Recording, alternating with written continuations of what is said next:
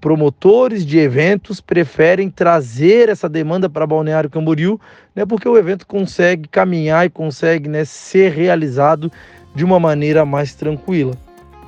Balneário Camboriú sempre foi conhecida como a terra do sol e mar, com turismo consolidado pelas belíssimas praias e equipamentos de lazer. Mas há alguns anos, a cidade tem atraído turistas também pelos eventos, e a tendência é que consolide um destino com fluxo alto de visitantes o ano inteiro.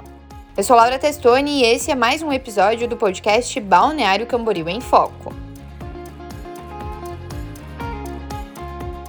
Entre os dias 17 e 19 de março, Balneário Camboriú foi palco do Abu Dhabi Jiu-Jitsu Pro, o AJP, uma competição internacional que reuniu atletas do mundo inteiro. A cidade também recebeu o Velocidade na Terra Brasil, uma competição nacional de autocross. O superintendente da Fundação Municipal de Esportes de Balneário Camboriú, Osmar de Miranda, o Mazinho, tem um palpite do motivo da cidade estar atraindo tantos eventos, não só esportivos como culturais, tecnológicos e de negócios. E por que que a rota é Balneário Camboriú? Por que que nós estamos, né, competindo com os grandes centros do país, como São Paulo, Rio de Janeiro, Brasília, né? Essa é uma virtude do governo Fabrício, que é uma cidade limpa, organizada e principalmente segura as federações, as confederações, os grandes promotores de eventos preferem trazer essa demanda para Balneário Camboriú, né, porque o evento consegue caminhar e consegue né, ser realizado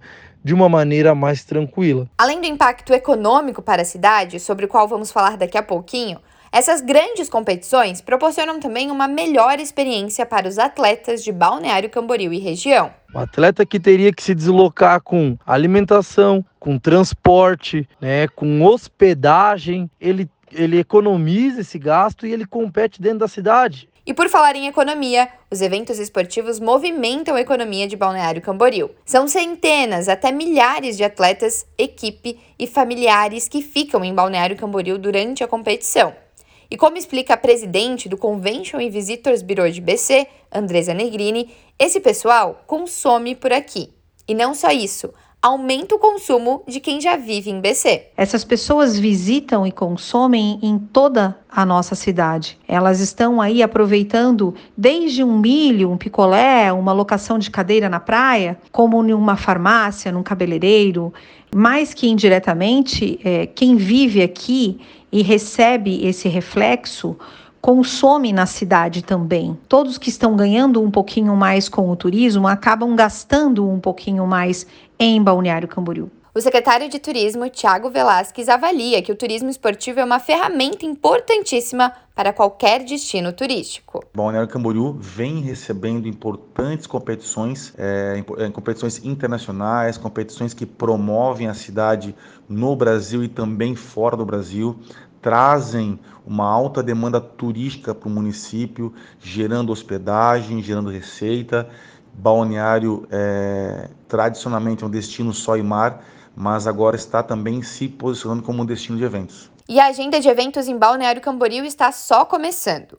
Com o novo centro de eventos Júlio Tedesco, BC tem chamado a atenção no país inteiro e até fora dele. Nas palavras de Andresa Negrini, somos hoje a bolinha da vez. E por falar em novidades, Mazinho deu um spoiler do que está chegando em BC. Entre o final de abril e comecinho de maio, a cidade deve receber o Mundial de Beach Tênis, reunindo os melhores atletas do mundo no BT 400. Estamos bastante contentes com toda essa movimentação e estar transformando o Balneário Camboriú ainda mais numa capital do turismo de Santa Catarina e, por que não dizer, uma capital do turismo do Brasil. Esse foi o episódio de hoje. Curtiu? Aproveite BC.